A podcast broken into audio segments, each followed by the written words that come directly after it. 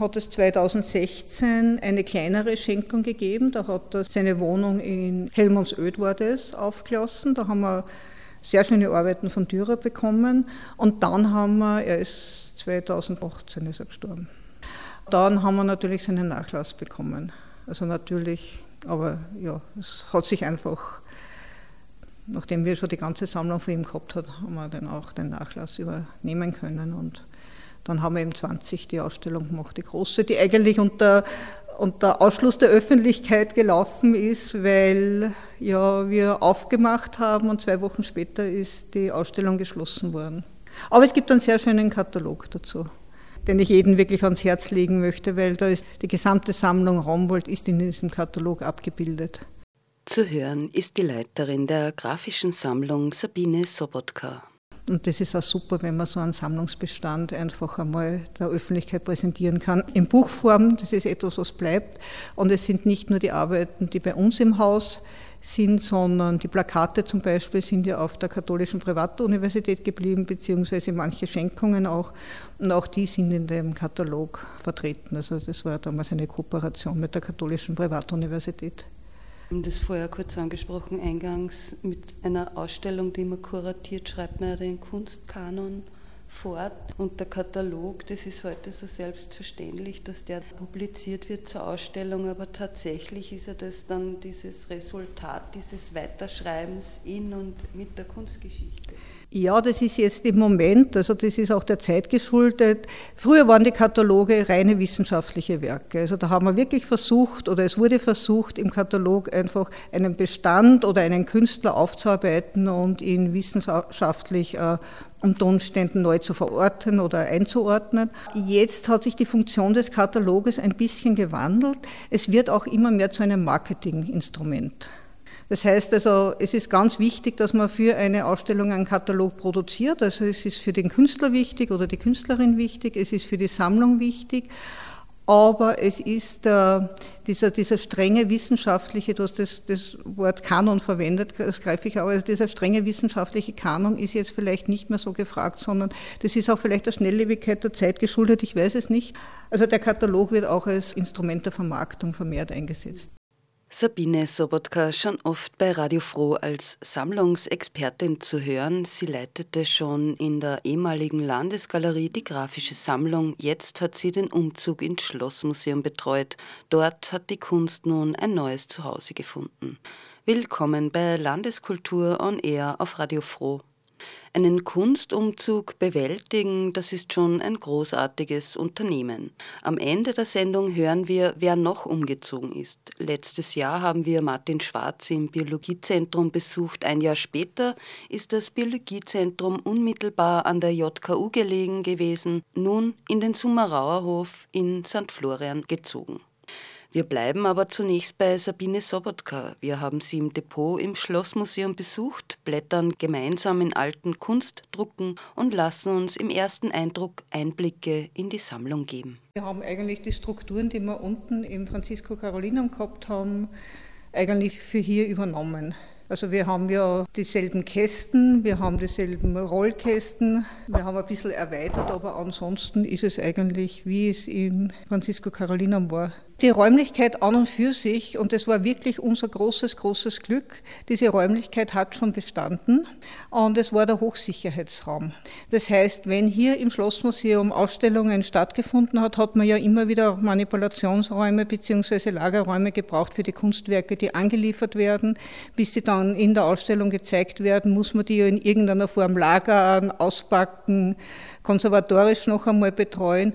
Und dafür wurde dieser Raum geschaffen, nämlich im Zuge des Neubaus des Südflügels im Jahr 2009. Also 2009 ist dieser Südflügel eröffnet worden. So ein Umzug, man kann sich es als Außenstehender, Außenstehende ja nur irgendwie vorstellen. Das ist ja eine Mammutaufgabe. Du als Leiterin der Sammlung hast natürlich mit Kunstspeditionen zusammengearbeitet. Na, ich muss sagen, also die schlaflosen Nächte, die ich vor dem Umzug hatte, hätte ich mir sparen können. Wir haben wirklich ein super Team gehabt, also an hauseigenen Leuten, an Restauratoren und der Umzug war einfach, ja, war richtig fein, ja. Also die Sammlung ist ja an und für sich sehr gut aufgearbeitet. Also der große Teil der Sammlung ist auch digitalisiert. Das heißt, wir haben die letzten 20 Jahre, Jahre einfach jedes Blatt, das in der Sammlung ist, zumindest einmal in der Hand gehabt. Es hat jetzt keine Überraschungen gegeben. Also wir haben kein unentdecktes äh, oder unbekanntes Werk von Klimt oder Schiele gefunden, was man sich vielleicht wünschen würde. Äh, hier liegen ein paar Arbeiten. Das sind Druckgrafiken aus dem 17. Jahrhundert. Das ist allerdings auch kein äh, neuer Fund, sondern wir wussten, dass diese Arbeiten da sind. Es hatte nur nie jemand die Zeit und die Geduld oder auch die, die Möglichkeit, diese Arbeiten wirklich aufzuarbeiten. Und jetzt mit Internet kann man einfach Druckgrafik ganz, ganz schnell aufarbeiten, weil die Sachen zu finden sind. Und das ist jetzt unsere Nebenbeschäftigung neben den vielen Ausstellungen, die wir machen, dass wir sozusagen so alte Bestände an Kupferstichen aus dem 17., 18. Jahrhundert, dass wir uns die jetzt einmal anschauen und inventarisiert sind sie, aber einfach näher bestimmen. Also, dass man so ein bisschen auch die, die wissenschaftliche Arbeit neben den Kuratieren von Ausstellungen nicht ganz verlernen. Wir können schauen, ja. Das hat meine Kollegin gemacht, die die Arbeiten auch bestimmt. Also ich weiß jetzt gar nicht, was uns da trifft. Also da die Inventarnummer ist vorhanden. Das heißt also, das Blatt ist inventarisiert. Ja, und das ist eine wunderbare Ortsansicht. Die Stadt Steyr, die ist auch in einem relativ guten Zustand noch und äh, gedruckt bei Hafner in Linz. Also die Hafner Offizin war ja im 19. Jahrhundert ganz wichtig für Linz, weil hier sehr viele Ansichten von Linz und Umgebung entstanden sind, nämlich in druckgrafischer Natur sozusagen. Äh, ja, ich sage immer so ein bisschen auch wie Heute kaufen wir uns Postkarten, na, das tun wir eigentlich nicht mehr. Heute verschickt man äh, Handyfotos. Aber es hat einmal eine Zeit von Postkarten gegeben, hat man Postkarten gekauft, wenn man einen Ort besucht hat. Im 19. Jahrhundert hat man vielleicht Lithografien gekauft oder Druckgrafik und sich mitgenommen, um sich zu erinnern. Und die Ortsansichtensammlung ist im Haus sowieso eine der meistgefragten Sammlungen. Also wir bekommen immer wieder Anfragen, also ist auch von einem Bürgermeister wieder, wir machen ein Jahrbuch, habt ihr von unserem Ort alte Ansichten, könnt ihr uns da was schicken. Wir haben an die 4500 Ortsansichten in der Sammlung, nur von Oberösterreich. Und das ist ein wunderbarer Bestand, der also auch gerne angefragt wird und ja, den wir vielleicht auch irgendwann wieder mal aufstellen werden können. Ja, das ist, glaube ich, so auch irgendwie so in der Natur des Menschen, dass, dass man einfach wissen möchte, ich wohne jetzt in der Stadt, die sieht so und so aus, aber wie hat die vor 50 Jahren ausgeschaut, wie hat die vor 100 Jahren ausgeschaut, wie hat die vor 200 Jahren ausgeschaut. Ich glaube, das ist einfach so, äh, äh, weiß nicht, ein, ein, ein, ein dem Menschen ureigenstes Interesse, die Frage auch, wo er herkommt und wo er lebt. Über Kubin haben wir schon oft berichtet. Regelmäßige Ausstellungen in der ehemaligen Landesgalerie haben viele Aspekte bei Kubin entdecken lassen. International ist aber Kubin natürlich ein Thema für Museen. Alfred Kubin, der dunkle Fürst in der österreichischen Kunstgeschichte. Ja, du hast es ja schon angesprochen. Also Alfred Kubin ist natürlich noch immer unser, sage ich, wichtigster Künstler. Wir haben ja die weltweit größte Sammlung an Arbeiten von Alfred Kubin.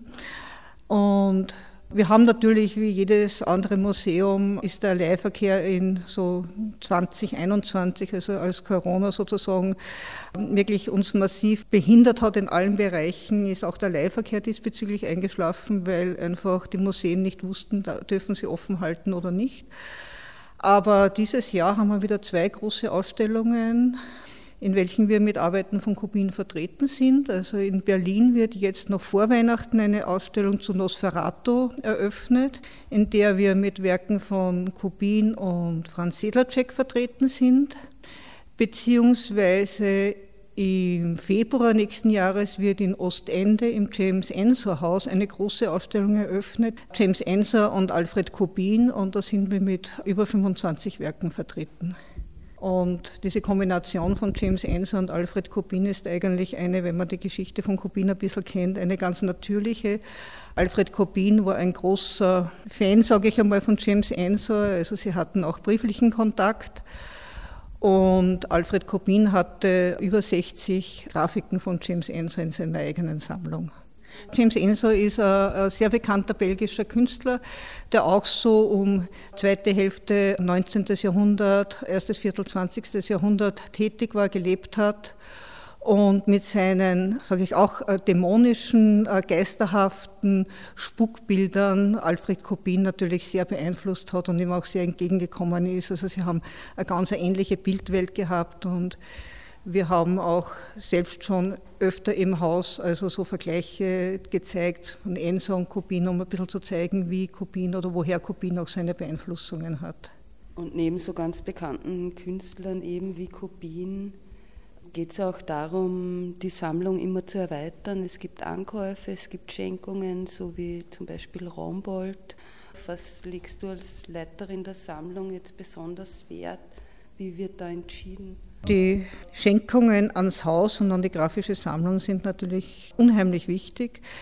Schon deshalb, weil diese Schenkungen, also gerade wenn man die Sammlung Rombold in Betracht zieht oder auch die Sammlung Kastner, die ja in den 70er Jahren ins Haus gekommen ist, äh, ja einen unheimlichen Vermögenswert darstellt und Kosten quasi verursacht hätten bei einem Ankauf, den das Museum gar nicht hätte leisten können.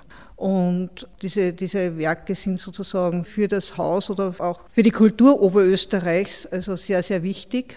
Und ja, wir zeigen die auch regelmäßig. Also vor Corona konnten wir die Sammlung Rombold äh, in einer großen Ausstellung noch im Francisco Carolinum präsentieren, in Zusammenarbeit mit der Katholischen Privatuniversität. Und jetzt im Jänner zeigen wir aus der Sammlung Kastner 233 äh, Werke von Hans Fronius. Das heißt also, diese Sammlungen sind auch ein Pool, aus dem wir auch immer wieder gerne schöpfen, um Ausstellungen zu bestücken. Dem anschließend schon ein Ausblick in den Jänner.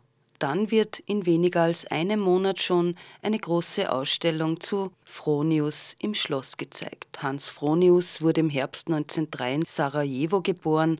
Nach dem Ersten Weltkrieg übersiedelt die Familie nach Graz. Anfang der 1920er Jahre studierte Fronius in Wien an der Akademie der Bildenden Künste und wurde Lehrer.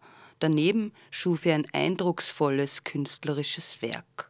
Der zentrale Aspekt dieser Ausstellung ist einfach einen Teil der Sammlung Kastner, den wir 2018 von der Familie Kastner geschenkt bekommen haben, mit der Auflage auch diese Arbeiten zu zeigen, jetzt endlich zeigen zu können. Also wir wurden wirklich eben durch Covid daran jetzt eben zwei Jahre lang gehindert und jetzt äh, ist es uns gelungen. Ja, und Hans Fronius ist natürlich für Oberösterreich Ponius ist ja ein Wiener Künstler, ein, ein, Zeichner, ein Grafiker, ein Illustrator, auch Ölbilder hat er gemacht. Aber seine große Verbundenheit mit Oberösterreich zeigt sich natürlich im Briefverkehr mit Alfred Kubin. Also die beiden haben über 20 Jahre Briefe ausgetauscht, haben Werke ausgetauscht und das illustratorische Werk von Hans Fronius, also sein, sein, großer Durchbruch ist im Jahr mit der Illustration von Franz Kafkas literarischen Werken gelungen. Also das wäre ohne das illustratorische Werk von Alfred Kobin gar nicht möglich. Also insofern macht es auch Sinn für unser Haus, Hans Fronius, wirklich auch äh, einmal in dieser umfassenden Art und Weise zu präsentieren. Und wir zeigen auch sehr viele Illustrationen von Fronius, wir zeigen auch äh, Landschaften, Werke, die auf seinen Reisen entstanden sind, Städtebilder, er hat auf Frankreich-Reise gemacht, also aus diesem Zeitraum zeigen wir Werke, beziehungsweise auch zahlreiche Illustrationen. Und was mir persönlich ganz besonders gut gefällt, sind seine imaginären Porträts. Also Hans Fronius war ja kein Porträtzeichner in dem Sinn, dass er sich jetzt da Auftrags, dass er Auftragsarbeiten hätte entgegengenommen, sondern er hat sich versucht, in einen Schriftsteller oder in einen Künstler hineinzuversetzen und hat dann versucht, das Essentielle in einem imaginären Porträt, wie er es auch genannt hat, uns quasi bildlich zu vermitteln. Dann wieder Erkennungseffekt. Natürlich, weil er ja, also solche Dinge entstehen ja nicht aus der reinen Fantasie, sondern gerade ein Künstler wie Hans Fronius kommt natürlich aus der abendländischen Bildtradition und daraus wieder natürlich ausgespeist. Also es gibt imaginäre Porträts wie biblische Gestalten wie Saul oder Pilatus. Ich meine, da hat er natürlich keine Vorlagen. Also da wird er halt gespeist vom biblischen Text. Aber natürlich gibt es von zeitgenössischeren Schriftstellern, wie weiß nicht, Georg Trakl oder Brecht oder wenn er halt dann auch immer, gibt es natürlich Porträts und die hat er gekannt. Aber er hat die nicht als Vorlage genommen, sondern er hat sozusagen eine andere Verinnerlichung bevorzugt. Hat er da Frauen auch porträtiert? Ja, mir fällt jetzt ein, die Elisabeth I. ist dabei. Ja, genau. Die Auswahl ist interessant, aber es sind natürlich vorwiegend Männer, das stimmt, ja. Aber das liegt auch natürlich in der Literatur, also in der Zeit auch, in der Fronius gelebt hat und, und eben sozusagen begründet auch ihm, also welche Künstler haben ihn maßgeblich beeinflusst. Also er kommt er aus einer sehr dunklen, von einer sehr dunklen metaphysischen Seite her, also Strindberg, ja, wurde halt sehr beeinflusst. Oder auch ähnlich wie Kubin, Edgar Allan Poe oder Thornton Wilder, Julian Green. Also es sind einfach auch die literarischen Größen aus der ersten Hälfte des 20. Jahrhunderts. Kasten an Kasten reiht sich im Depot im Schlossmuseum. Sie sind nummeriert und enthalten kostbare Kunstwerke, die vor dem Licht geschützt werden, bei gleichbleibenden 20 Grad Raumtemperatur. Daneben stehen riesige Apparate, Scanner, mit denen die Restauratorinnen und Kunsthistorikerinnen Fotos von den Bildern generieren. Wegen der Arbeit mit und an der Sammlung, du hast das ja angesprochen, die Frage vom Lichteinfall, dieser Apparat. Hier in diesem Hochsicherheitsraum, der natürlich auch adaptiert worden ist für eine grafische Sammlung, haben wir einfach konservatorisch die perfekten Bedingungen. Also wir haben immer so um die 20 äh, Grad äh, Temperatur, also ganz wichtig ist gleichbleibende Temperatur. Wir haben gleichbleibende Luftfeuchtigkeit. Und zusätzlich sind ja die Arbeiten noch einmal geschützt. Sie sind in Schachteln, sie sind in den Kästen. Die Kästen sind versperrbar, das sind feuerfeste Kästen. Das heißt also, die Sammlung ist wirklich geschützt. Und die Originale werden nur dann äh, aus ihren sozusagen Zuhause genommen, wenn wir Ausstellungen vorbereiten. Wobei äh, gesagt werden muss, Ausstellungen entstehen jetzt grundsätzlich nur mehr zuerst in digitaler Form. Wir haben eine digitale Bilddatenbank. Anhand dieser wird die Ausstellung erstellt. Dann wissen wir ungefähr, was möchten wir zeigen. Und dann werden erst die Originale gesucht. Das ist ein, ein sehr schonender Umgang mit den Arbeiten. Unser Auftrag ist es ja auch, diese Dinge für die Nachwelt zu erhalten. Also sie sind hier in der Sammlung kaum Licht ausgesetzt und bei Ausstellungen sind wir natürlich auch sehr streng, also maximal drei Monate bei maximal 50 Lux. Also die Leihbedingungen sind hier auch festgelegt in Verträgen und wir erwarten auch von unseren Leihnehmern, dass sie sich daran halten und das tun sie auch, weil jeder weiß, wie heikel Grafik ist. Ja, das hier ist unsere digitale Anlage. Das heißt, wir brauchen hier in der Sammlung keinen Fotografen. Die Arbeiten werden nicht außer Haus gegeben, die verlassen auch den Raum der grafischen Sammlung nicht, um fotografiert zu werden, sondern das wird hier in der Sammlung gemacht, hier in dieser, hier an dieser digitalen Anlage, die im Jahr 2000 angeschafft wurde, also wirklich für Grafiken. Also ich kann hier keine 3D-Objekte fotografieren, sondern das ist eine Scankamera, die rein äh, für Grafik geeignet ist. Und die Aufnahmen, die wir hier machen können, werden nicht nur für die Bilddatenbank verwendet, sondern natürlich auch für Publikationen oder auch Werbemittel. Also die werden in einer Qualität aufgenommen, dass wir auch, also das hat man jetzt, glaube ich, beim Zülow, also riesige Plakate und Posterwände gestalten können. Und wie auch die Digitalisierung ein Zukunftsprojekt ist. Die Digitalisierungsarbeit ist ja insofern nie abgeschlossen, weil wir ja im Jahr einen Zuwachs von Arbeiten haben. So weiß nicht, kommt darauf an, also wo wir größere äh, Schenkungen haben, aber zwischen 50 und 400 Grafiken kommen ja pro Jahr neu in die Sammlung und die müssen natürlich auch wieder digitalisiert werden und aufgenommen werden.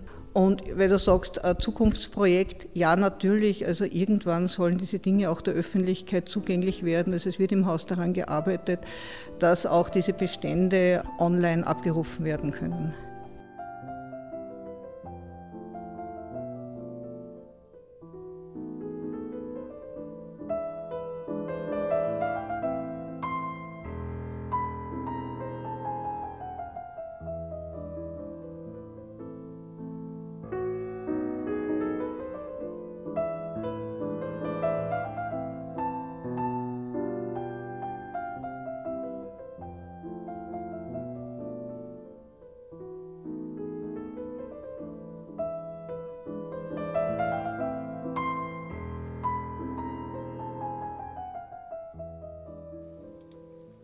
Sabine Sobotka ist Linzerin, hat in Wien Kunstgeschichte studiert, in Linz an der KU, dann auch Philosophie, bevor sie ihre Karriere als Sammlungsleiterin anging. Nach dem Umzug vom Francisco Carolinum ins Schlossmuseum, es ist die Frage, welche Veränderung das in und für ihren Beruf hatte. Tatsächlich nicht wirklich. Also die große positive Veränderung ist, dass wir einfach jetzt mehr Platz haben. Das heißt, wir können Ankäufe und Schenkungen, also äh, übernehmen wir sehr gerne. An den Ankäufen selber hat sich auch eigentlich nicht so viel äh, geändert, äh, wie man meinen könnte durch die aus, neue Ausrichtung der Häuser. Also wir haben schöne äh, Vorzeichnungen von Alfred Kubiner werben können. Wir haben im Zuge der Zülow-Ausstellung Blätter von Franz von Zülow ankaufen können. Ja, ich meine, die neue Ausrichtung spiegelt sich natürlich ja vielleicht auch darin, wir haben einen sehr schönen Bestand bekommen von Leipziger Künstlern, Fotografen oder aus der ehemaligen DDR stammenden Fotografen, die in den 80er Jahren Performances gemacht haben, also durchaus politisch motiviert.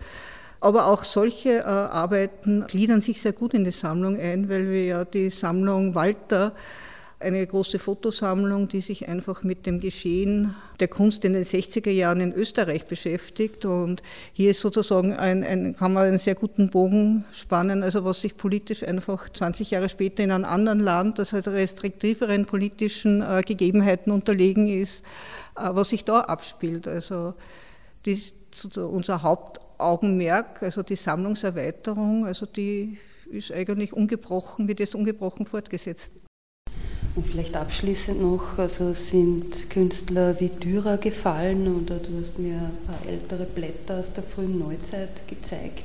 Schaut es eigentlich mit zeitgenössischen Künstlerinnen und Künstlern aus? Gibt es auch junge Künstlerinnen und Künstler, die da die Sammlung finden? Man muss warten, bis man im Haus eine Ausstellung bekommt und da werden dann zumeist Werke angekauft. Und je nachdem werden die dann in den unterschiedlichen Abteilungen inventarisiert, also auch in der ehemaligen Landesgalerie. Also werden also bei der Kollegin Inga Kleinknecht inventarisiert, beziehungsweise die Grafiken kommen dann auch zu mir. Also auch durchaus zeitgenössische Künstlerinnen finden hier Eingang.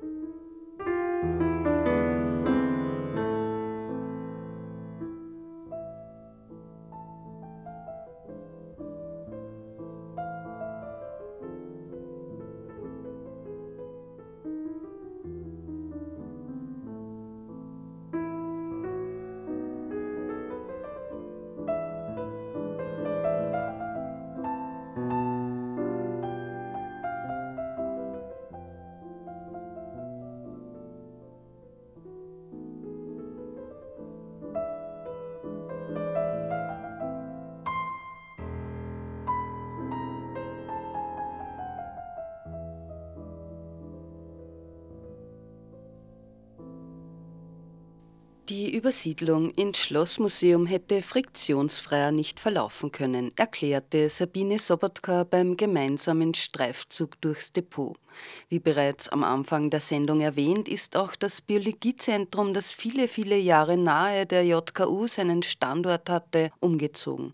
Das große Zukunftsthema ist die Biodiversität, wie Alfred Weidinger, der Leiter der Landeskultur, einmal erklärt hat. Letztes Jahr haben wir den Chef des Biologiezentrums Martin Schwarz dort in Urfa besucht. Das Biologiezentrum verfügt über eine herausragende, international sehr gefragte Sammlung. Wer sich dafür interessiert, kann am neuen Standort Summerauerhof in St. Florian viel Neues entdecken. Wenn man sich intensiv mit einer bestimmten Insektengruppe beschäftigt, dann muss man natürlich auch die Kollegen im Ausland kontaktieren, also mit denen in Kontakt sein. Es ist so, dass man die Leute, die sich mit dieser Gruppe, mit der man sich selber beschäftigt, einfach kennt. Da tauscht man sich aus und wenn jemand etwas publiziert, dann schickt er den anderen Kollegen die Publikation, die Veröffentlichung, dass die anderen wissen, was da gemacht worden ist. Oder man schreibt sich und fragt, haben Sie Material von dieser Gruppe, denn ich bearbeite diese gerade und so weiter. Also da ist ein wirklich internationaler Austausch. Und was das Schöne daran ist, dass bei den Wissenschaftlern die politischen Quereleien keine Rolle spielen. Das heißt, sofern es möglich ist, tauschen wir uns mit den allen möglichen Ländern aus in dieser Richtung. Was anderes ist äh, die sogenannte Taxonomie. Das heißt, da schaut man, wie kann man die einzelnen Arten unterscheiden, welche Merkmale gibt es, dass man die Arten unterscheidet, beziehungsweise welche Arten gibt es überhaupt. Und da sind eben große, umfangreiche Sammlungen sehr wichtig. Aber wenn man sich mit der Taxonomie beschäftigt, sieht man sich nicht nur das Material von einem Museum an, sondern von vielen, lässt sich auch Material schicken von größeren Museen, wo es halt Material in dieser Gruppe gibt. Also da werden die Tiere auch praktisch um die ganze Welt herum verschickt. Und es ist immer wichtig, dass man möglichst viel Material ansehen kann, um da wirklich möglichst eindeutige Ergebnisse zu bekommen. Und in meinem Fall ist es so, ich beschäftige mich ja mit bestimmten Schlupfwespen, von denen gibt es allein in Österreich schon um die 4000 Arten. Das ist die artenreichste Insektenfamilie bei uns. Und wenn ich jetzt eine Gattung oder eine Gruppe taxonomisch bearbeite, dann finde ich praktisch immer auch für die Wissenschaft unbekannte Arten. Und mittlerweile ist es so, dass ich jetzt in der Sammlung des Biologiezentrums in Linz mehr unbekannte Arten entdecke als in anderen Museen. Also da gibt es die großen bekannten Museen wie in London das Britische Museum oder in St. Petersburg gibt es ein großes Museum oder in München der Zoologischen Staatssammlung ist die größte Schlupfwespensammlung in Mitteleuropa, aber die unbeschriebenen Arten, die unbekannten Arten finde ich in der Sammlung des Biologiezentrums mittlerweile am meisten.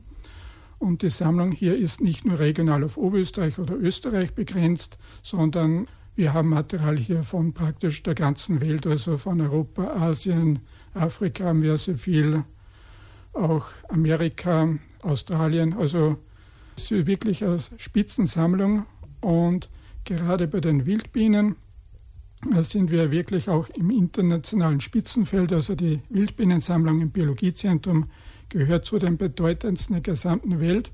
Und es kommen auch Spezialisten hierher, um an der Sammlung arbeiten zu können, von den verschiedensten Regionen, das heißt von USA bis Japan, von Skandinavien bis Südafrika kommen eben Leute her, um an dieser Sammlung arbeiten zu können. Also die Sammlung im Biologiezentrum enthält circa 5 Millionen Exemplare. Die stammen nicht nur aus Österreich, sondern praktisch aus der gesamten Welt. Der Schwerpunkt in der Sammlung sind hier die Hautflügler, also alles, was im deutschen Sprachgebrauch als Bienen, Wespen und Ameisen bezeichnet wird. Und die zweite Schwerpunktgruppe sind die Käfer. Es sind natürlich auch alle anderen Gruppen vertreten. Schmetterlinge haben wir natürlich auch sehr viel, aber Hautflügler und Käfer bilden einfach den Schwerpunkt. Und das sind auch die beiden Gruppen, wo die meisten Spezialisten herkommen, um die Sammlung hier zu studieren. Ja, also weltweit gibt es ja Unmengen an Käferarten. Da sind natürlich noch weit nicht alle entdeckt. Da in Österreich gibt es ungefähr so um die 7000 verschiedene Käferarten. Das ist natürlich auch eine sehr große, umfangreiche Gruppe. Vor allem die größeren Käfer sind schon relativ gut erforscht. Bei den kleineren gibt es da noch größere Forschungslücken. Aber es gibt doch in Oberösterreich und in Österreich einige oder relativ viele Käferspezialisten, sodass wir doch über die einheimischen Käfer einigermaßen gut Bescheid wissen, während das bei einigen anderen Insektengruppen nicht der Fall ist. Also es gibt auch Insektengruppen bei uns, wo es zum Beispiel in Österreich keinen Spezialisten gibt, der diese bestimmen kann.